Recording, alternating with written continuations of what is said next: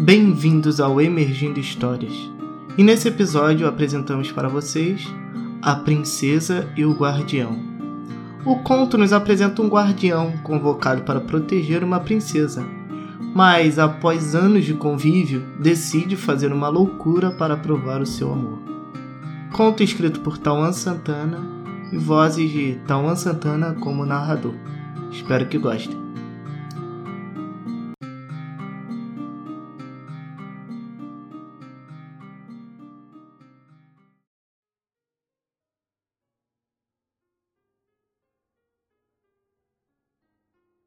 Em um reino não muito distante, vivia uma linda princesa de cabelos longos e loiros, sempre vestida do mais fino cetim e com as mais belas cores.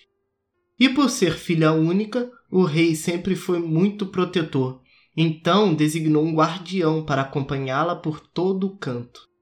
A donzela nunca andou pelo castelo sem seu guardião, que desde a juventude a acompanhou para todos os cantos.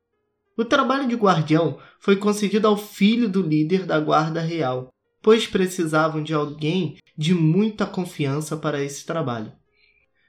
O garoto, na época, tinha 18 anos e a jovem princesa estava completando seus 12.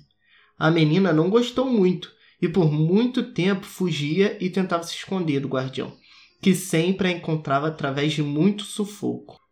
Quando completou 15 anos, desistiu de ser rebelde com o soldado e passou a usá-lo como confidente, seu diário, e deixou de odiá-lo, pois era alguém que vivia mais com ela do que o próprio pai.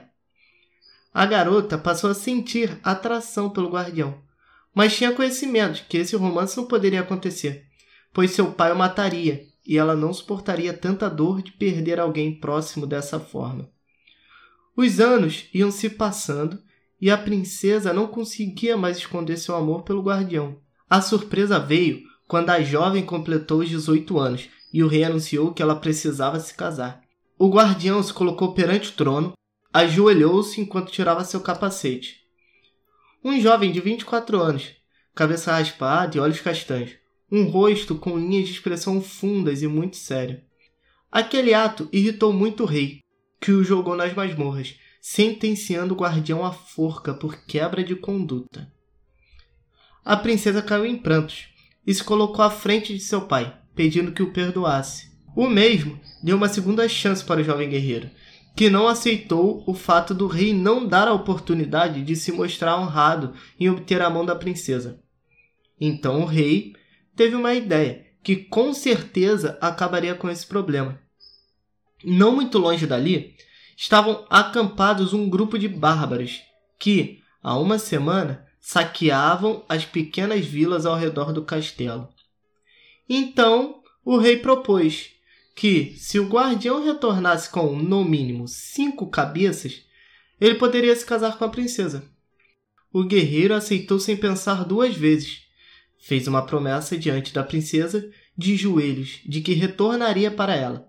Então deu um beijo em sua mão e a deixou chorando, enquanto o pedia para não ir. Os dias passaram. As noites não tinham fim. O rei já tinha esquecido de sua promessa ao guerreiro, que certamente já estava morto, e começou a preparar uma grande festa onde entregaria a mão de sua filha para o príncipe do Reino do Sul, fazendo com que seu poder expandisse para além de suas terras. A princesa deixou de falar com seu pai desde o momento em que seu amado partiu. Se arrumou, já aceitando seu destino, mas em seu dedo anelar da mão direita, onde seu amado lhe deu o último e primeiro beijo, amarrou uma fita preta em seu luto. Durante a festa, o povo de todo o reino foi convidado, dos mais ricos aos mais pobres, divididos por classe, onde, mais abaixo do castelo, os pobres comemoravam e festejavam com fogos de artifício, música dos bardos e muita cerveja. E já na parte interna do castelo, os nobres festejavam com música suave, bebida mais refinada e muito brilho de joias. Com a lua já iluminando a torre mais alta do castelo, o rei chamou a atenção de todos e anunciou que sua filha se casaria com o príncipe do sul. No momento em que o jovem se aproximou da princesa, as compridas portas abriram com um estrondo e um guerreiro com armadura e capacete, coberto de sangue e sem um braço, chegou. Todos abriram caminho, se afastando assustados, e os soldados da guarda real se aproximaram, mas reconheceram a armadura. O líder das guardas desabou sobre os pés do cavaleiro chorando. O mesmo afagou a cabeça de seu pai com o único braço que lhe restava e se aproximou do rei. O guardião pegou uma sacola comprida, jogou aos pés do rei, que, ao bater no chão, abriu e rolou para fora mais de dez cabeças com expressões de espanto e dor. A princesa caiu de joelhos, com a mão na boca, tentando esconder o espanto.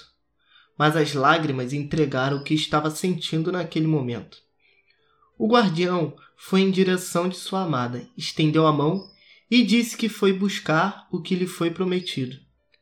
Aquelas palavras foram vistas como ofensa para o príncipe do sul, que sacou uma espada e apunhalou as costas do guerreiro, que não tinha mais forças para revidar ou se defender.